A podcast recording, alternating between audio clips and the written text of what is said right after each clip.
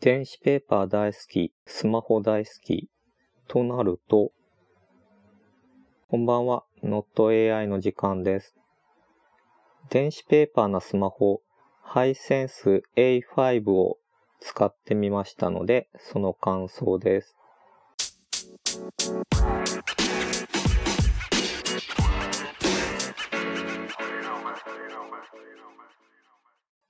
ハイセンス A5 はスクリーンが電子ペーパーになってるスマホです。電子ペーパーなので、もう電子ペーパーの Kindle 使ってる人も多いんじゃないかなと思うんですけども、発光しないんですね、画面が。で、紙に印刷されてるような、えー、文字とか、絵とか、コンテンツを見ることができます。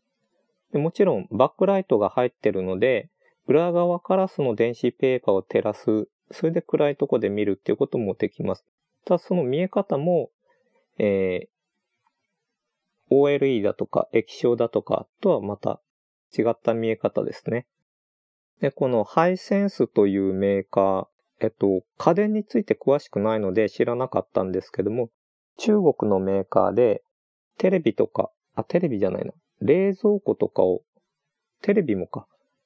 テレビとか冷蔵庫とか作ってるようなんですけども、日本法人もあって、多分日本でも家電販売してるんじゃないかなと思います。ここが、えスマホを作っていて、僕が今触ってるのが、え電子ペーパーなスマホってことで、あの、片面だけ電子ペーパー、片面だけっていうか片面しかスクリーンがないんですけども、A5 で、その上位で A6 っていうのがあって、A6 が片面が通常のスマホのスクリーン、液晶か OEL か、ちょっとわかんないんですけども、で、背面が電子ペーパーっていうことで、2画面裏表で使えて、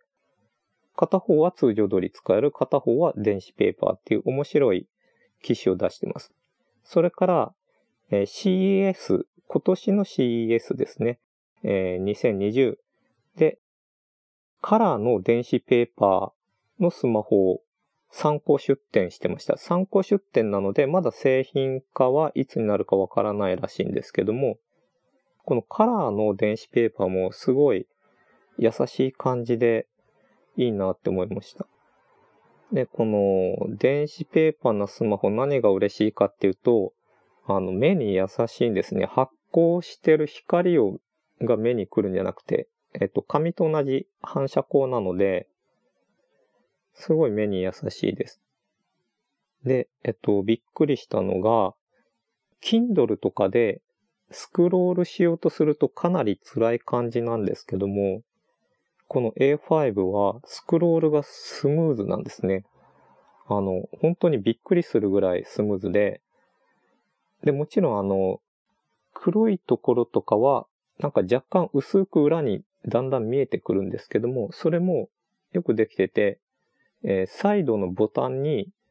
画面のリフレッシュが割り当てられてて、気になったらリフレッシュを押すと画面が綺麗になります。ただ、普通に使っててそこまで気になることってないんですね。なので、普通に使える感じです。メインのスマホでも全然いけるなと思ったんですけども、えー、ただ、中国のメーカーで、Google と相性が悪いんですね。で、多分動き的には Google 側から、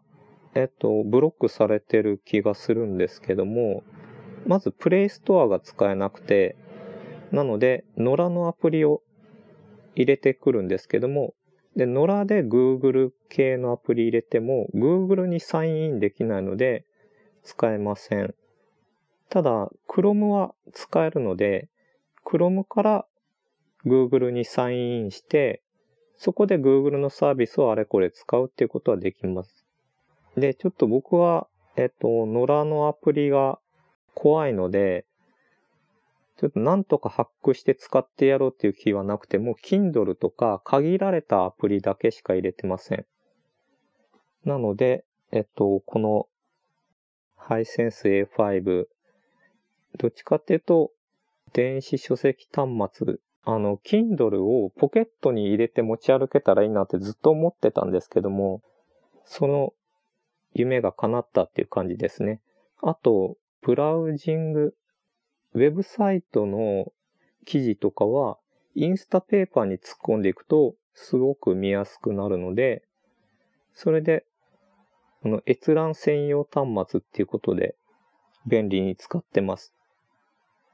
ツイッターとかも普通に使えるので、ツイッターも今こっちでやってますね。なるべく目に負担かけないようにって思ってます。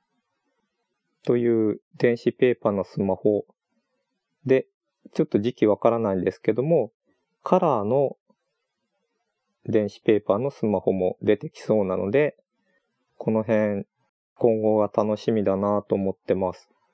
そんな感じで